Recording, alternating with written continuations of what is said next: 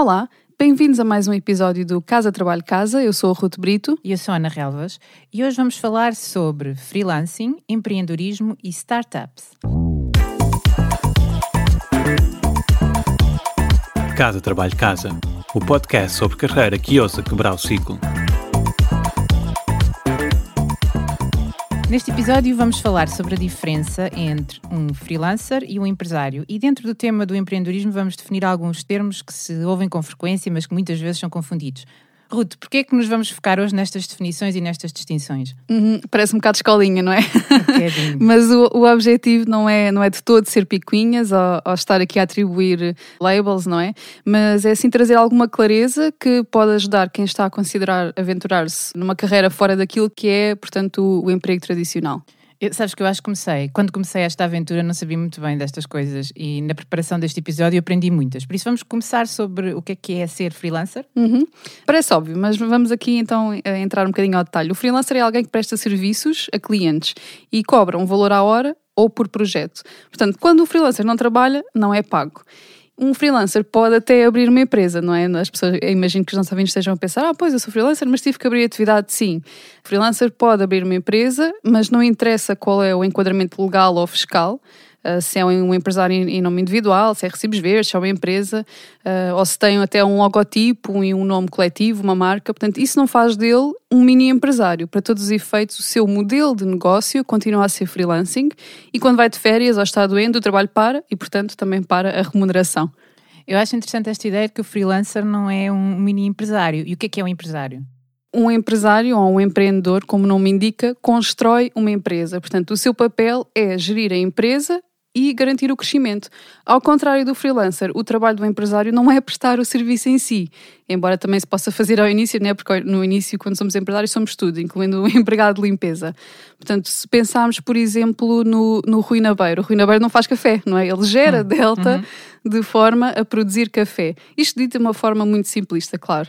Quando o empresário vai de férias, aqui há uma grande diferença, ou adoece, o, o que seja, o trabalho nunca para. Uhum. Uhum. Embora levem os e-mails para ver e as coisas para tratar, não é? Mesmo que não então, e aquelas pessoas que têm um negócio de venda de produtos sozinhas, por exemplo, online, são o quê? Ah, isso é o chamado solopreneur, não é? Está muito, está muito na moda agora este termo. Portanto, o solopreneur é um freelancer com uma empresa, como estávamos a dizer há pouco? Não, não é? Portanto, um freelancer, como nós dissemos, presta serviços. O solopreneur, é as pessoas que têm uh, um negócio, vendem produtos ou serviços, mas no fundo acabam por montar todo um negócio à volta disso. Uhum. Pode ter empresas, né, fornecedores ou freelancers a tratar do marketing, a tratar de, do fulfilling das vendas, do apoio ao cliente, etc. Portanto, acaba por ser um empresário sozinho, mas que monta uma empresa e todo um sistema à volta do negócio para fazer outsourcing de certas tarefas.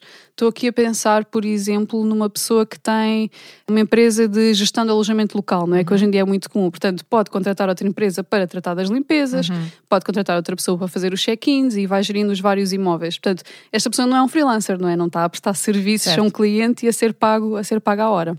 Ok, então e voltando aos empresários, o que é que é importante decidir no início? Uhum. Esta é uma, é uma questão pertinente né? e se calhar até a razão de ser deste episódio.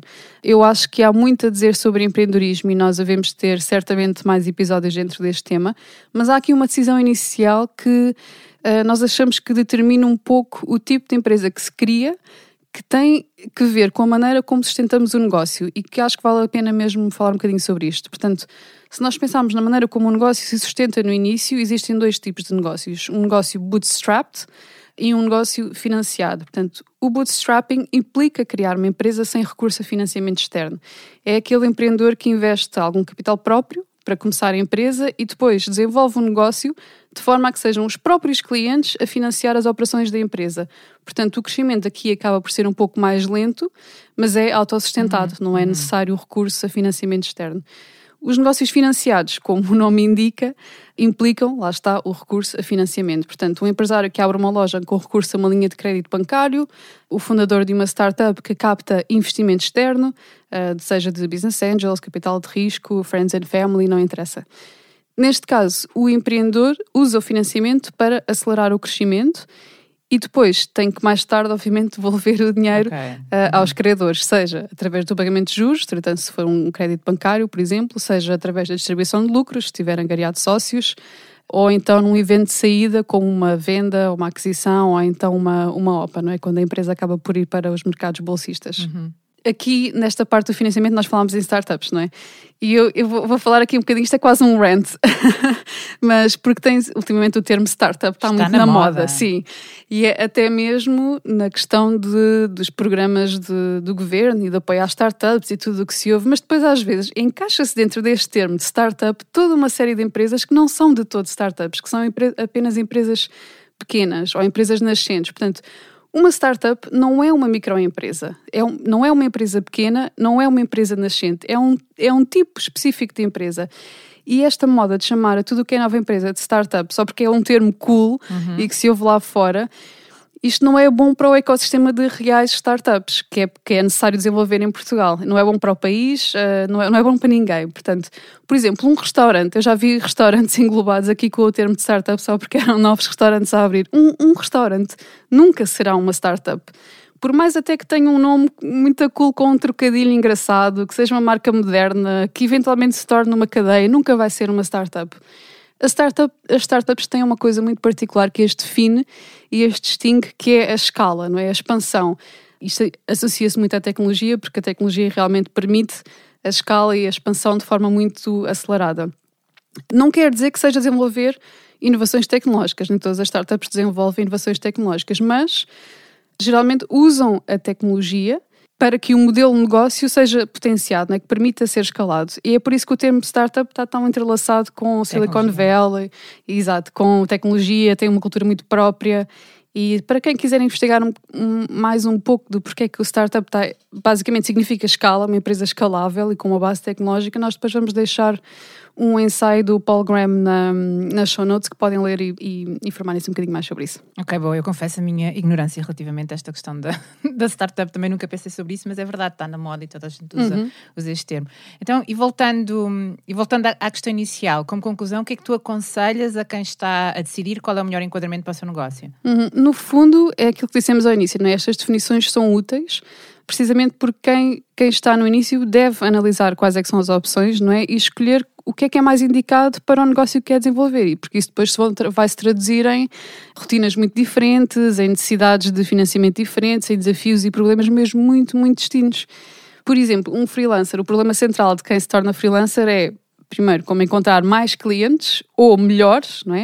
Uh, idealmente mais e melhores, e no fundo, como cobrar mais para poder trabalhar menos e ganhar mais, não é? Porque se estamos a vender as nossas horas, um, eh, o, nosso tempo não é? é um bem escasso, portanto há que maximizá-lo.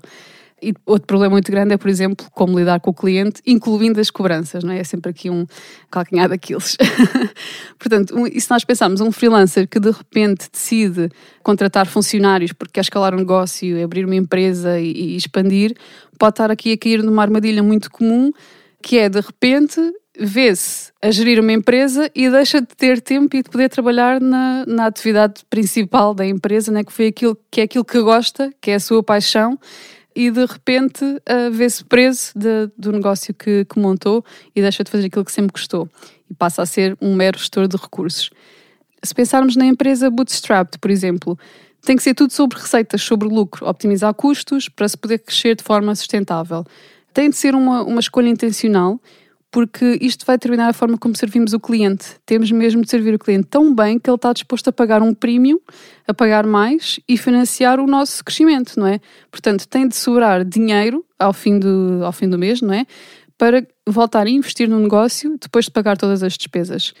A startup né, já é um bicho completamente diferente. Aqui o desafio é encontrar realmente um fit entre o produto e o mercado e o mais rápido possível e depois escalar de forma alucinante até uma eventual saída, portanto, uma aquisição ou, ou uma OPA.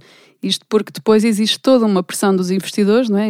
Engariamos dinheiro para financiar o um negócio, existe toda uma, uma pressão dos investidores para tomar certas decisões para uh, escalar e sair o mais rapidamente possível.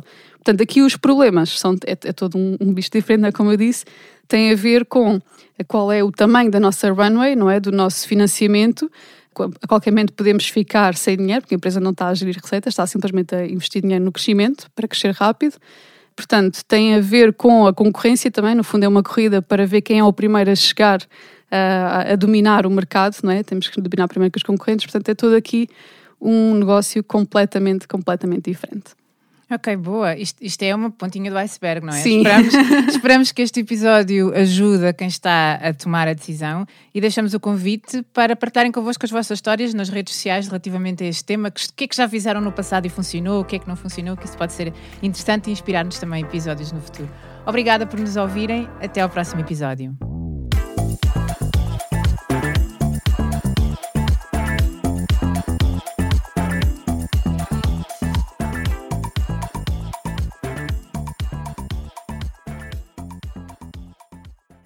Sabias que já podes apoiar o nosso trabalho?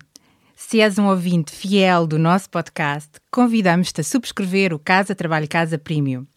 Por menos de 5 euros por mês estás a ajudar-nos a cobrir os custos de produção e a garantir que continuamos a trazer-te conteúdos semana após semana. E para agradecer o teu apoio, preparamos três vantagens exclusivas. Primeiro, ouve o podcast em primeira mão. Já não precisas de esperar por quarta-feira. Para começar a semana motivado, passas a receber os episódios ao domingo à noite. Segundo, o kit Mãos Livres. E o que é isto? Podes ouvir o podcast enquanto fazes outra coisa sem perder nada. Nós enviamos-te a transcrição do episódio e assim não precisas tirar notas. Terceiro, passa à ação. Uma vez por mês oferecemos um recurso adicional que ajuda a colocar em prática algo que partilhamos no podcast.